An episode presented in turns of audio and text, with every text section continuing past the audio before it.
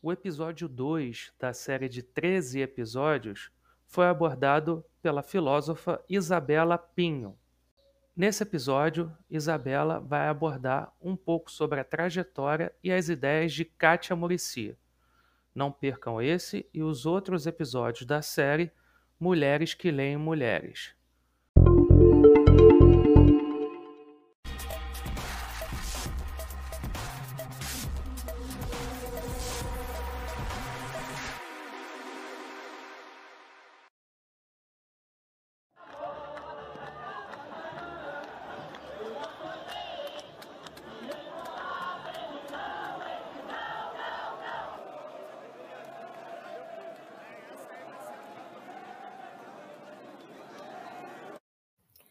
Eu escolhi falar para vocês hoje sobre a Kátia Muricy, é, professora de filosofia aposentada pela PUC-Rio, é, que escreveu sobre autores fundamentais como Walter Benjamin, Nietzsche, Foucault, Machado de Assis, sobre quem ela escreveu um livro que se chama Razão Cética. O motivo pelo qual eu escolhi a Kátia se dá pelo fato de que o encontro com o livro Alegorias da Dialética, Imagem e Pensamento, na obra de Walter Benjamin, foi imprescindível para minha formação e eu diria até mesmo um certo divisor de águas. Porque ali, nesse livro, há dois textos que para mim são inesquecíveis, que se chamam A Metafísica da Juventude e a Magia da Linguagem, em que a Kátia se propõe a pensar o que seria uma linguagem feminina partindo do Walter Benjamin. Então, em 1913 e 14, o Benjamin escreve esse ensaio, que se chama Metafísica da Juventude, publicado apenas póstumamente, um ensaio que permaneceu inacabado. Um ensaio difícil, bem poético, que mistura é, registros de linguagem, então tem um momento que tem uma dramatização entre a figura da prostituta do gênio, por exemplo. Enfim, um ensaio em que o Benjamin trabalha justamente com figuras paradigmáticas para repensar a cultura, a linguagem, a política, como o gênio, que representava a juventude intelectual uh, e que fazia parte daquele movimento complexo, que foi o movimento de juventude. É, a prostituta, uma figura em proeminência na grande metrópole que Berlim estava se tornando, a,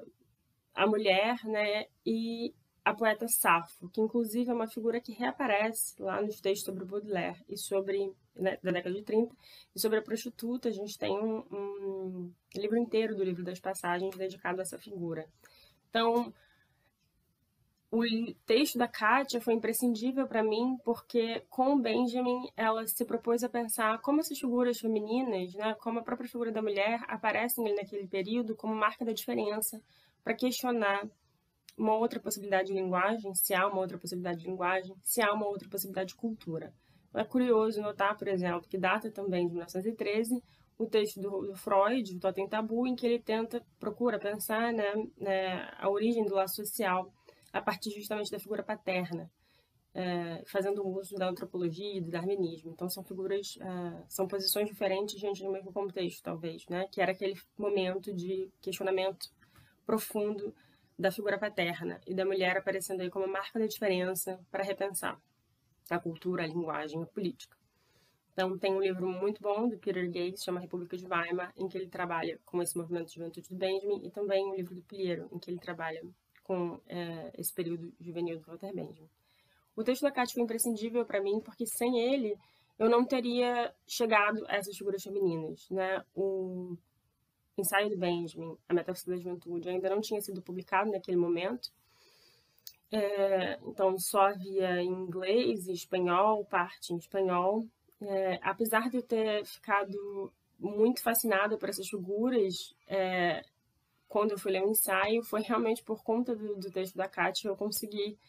aprender o que o que estava em jogo ali naquele momento e por que o Benjamin redigiu aquele ensaio. Então, o que tem de relevante nesse livro da Kátia para mim é o fato de que ela traz à luz algumas figuras femininas na obra do Benjamin que parecem fadadas ao esquecimento. Então, se há muitas pesquisas em Walter Benjamin sobre questões uh, tradicionais, digamos, já tradicionais pela, pela recepção da obra do Benjamin, né, como uh, a reprodutibilidade da obra de arte, uh, a questão da narrativa, perda da experiência, enfim, tantas e também imprescindíveis, a Kátia possibilitou é, trazer à tona essas figuras femininas, né, que per, per, parecem permanecer numa certa obscuridade ali na recepção da obra do Benjamin, uma obscuridade que por vezes elas mesmas metaforizam. Se a gente pensar, por exemplo, na Otília Goetheana, ali como o Benjamin pensa no ensaio sobre as afinidades eletivas do Goethe. É, como a Kátia contribuiu para a minha pesquisa, como o livro dela contribuiu para a minha pesquisa, bem, eu diria realmente que foi imprescindível, porque foi porque eu tive acesso a esses textos que eu desenvolvi o meu trabalho no mestrado, que se chama Feminino como Médium da Linguagem, sobre algumas figuras femininas da obra do Walter Benjamin, em que eu parto justamente da metafísica da juventude e do contexto no qual ela foi escrita, também da influência uh, do filósofo neocantiano Heinrich Rickert ali para a redação do ensaio, uma influência que me foi trazida pela professora Patrícia Lavelli. É, foi por conta desse texto, né, da Kátia, que eu consegui desenvolver essa relação de feminino e linguagem que aparece na obra do Benjamin, também ali em Infância em Berlim, por volta de 1900, quando o Benjamin vai trazer alguns fragmentos em que ele fala sobre a linguagem materna e a linguagem infantil. É, no doutorado, eu continuei com essas figuras, mas tentei desenvolver, desdobrei, na verdade, né, essa procura por uma linguagem feminina, partindo do Benjamin e chegando a autores como Jacques Lacan e uh, Agamben. E o texto A Metafísica da Juventude do Benjamin eu traduzi e vai sair como parte da minha tese de doutorado, a ser publicada ainda esse ano pela editora Relicário PUC-Rio. Então é uma honra agora poder dizer que eu e a Patrícia Lavelli, professora da PUC, organizamos um dossiê que se chama Figurações e Interlocuções, a questão feminina em Walter Benjamin, uh, do qual nada mais nada menos a Cátia Murici participa, o que é uma alegria enorme. Então, eu não poderia não falar sobre ela hoje,